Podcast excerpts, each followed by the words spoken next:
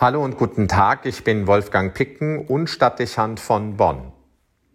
Glaube und Kirche, zumal die katholische, stehen vor erheblichen Problemen. Der Skandal um die Aufarbeitung des Missbrauchs und die Benennung der Verantwortlichen haben eine zuvor bekannte Tendenz weiter verstärkt. Die Zahl derjenigen, die aus den Kirchen austreten, soll deutlich zugenommen haben. Immer mehr Anfragen an die Strukturen in der Kirche und auch an theologische Grundpositionen werden laut. Es scheint einen Reformstau zu geben, der zu einer immer größer werdenden Inkompatibilität zwischen Katholizismus und moderner Gesellschaft führt. Also steht die Überlegung auf der Tagesordnung, wie die Kirche auf diese grundlegende Krise reagieren kann. Diskussionsprozesse und nicht zuletzt der synodale Weg der deutschen Kirche haben sich das auf die Agenda geschrieben. Eine offene Debatte hat begonnen und wird in manchen Kreisen mit enormem Einsatz betrieben. Das ist richtig und Ausdruck dafür, dass man die Bedeutung von Kirche und christlichem Glauben für die Gegenwartsgesellschaft und die Zukunftsgestaltung ernst nimmt und daran interessiert ist, dass beides einen Stellenwert behält und weiterhin eine Rolle im Diskurs der Meinungen spielen kann. Gleichwohl bergen Krisensituationen, wie man sie gegenwärtig erlebt, immer ein Risiko. Sie können zu vorschnellen Reaktionen und allzu zielgerichteten Handlungsmustern führen, die am Ende den Substanzverlust erhöhen und die Problemlage weiter verschärfen. Nicht immer sind Anpassungen oder die Akzentuierung auf kurzfristige Wirkungen eine Lösung. Oft sind sie nicht wirklich nachhaltig.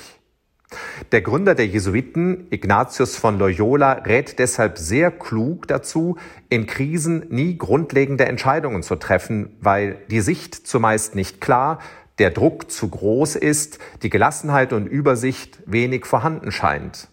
Gerade in der Krisenlage braucht es den nüchternen Blick auf die Phänomene, die Beruhigung der Aufregung und den klugen Blick, der die Phänomene prüft und abwägt. Die Ausgangslage der Kirchen ist, wie anfangs gesagt, seit langem schwierig. Die Tatsache, dass es katholische und reformierte Kirchen gleichermaßen intensiv betrifft, lässt vermuten, dass es weniger die theologischen Variationen sind, die den Ausweg markieren. Zwar verheißen das manche, die eine feste Reformagenda in den bekannten Reizthemen verfolgen, aber begründet ist ihre These nicht. Vielmehr ist sie höchst fragwürdig.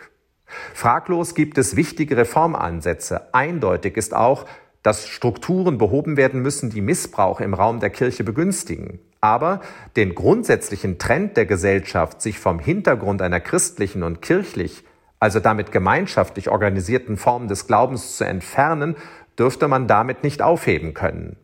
Er ist unverkennbar und konstant im Gang und wird, so will es scheinen, von den gegenwärtigen Krisenmomenten zusätzlich beschleunigt.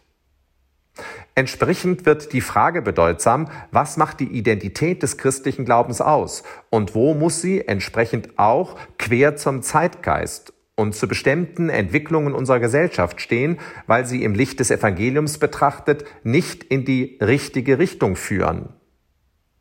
Man wird sich in Erinnerung rufen müssen, dass der Maßstab nicht der Status quo der Zivilgesellschaft oder die Mehrheitsmeinungen und Trends sind.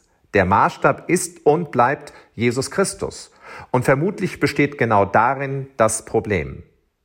Manche Reformvorschläge machen die vermeintlichen Errungenschaften der Moderne zur Offenbarungsquelle und verleihen ihnen beinahe die gleiche Autorität wie dem Evangelium oder der Tradition der Kirche. Es ist dann mehr nur noch von der Inkulturation der Kirche durch die gegenwärtige Kultur die Rede, als von der Evangelisierung der Gesellschaft. Sicherlich darf man beides nicht gegeneinander ausspielen, aber es fällt auf, dass allzu schnell die sperrig anmutenden Worte und Vorgaben Jesu relativiert und als kontextuell zur damaligen Zeit gewertet und dann gelegentlich beinahe sogar in ihr Gegenteil verkehrt werden. Das dürfte der Botschaft Jesu nicht gerecht werden und der Kirche wenig Zukunft sichern, denn wenn sie die Welt zum Maßstab macht, wird sie im vielerlei der Welt untergehen. Gleichwohl, und auch das muss man klar sagen, berechtigt das nicht zu einer starren Haltung, die allein im Widerspruch zum Zeitgeist die Legitimation für die kirchliche Lehre sieht.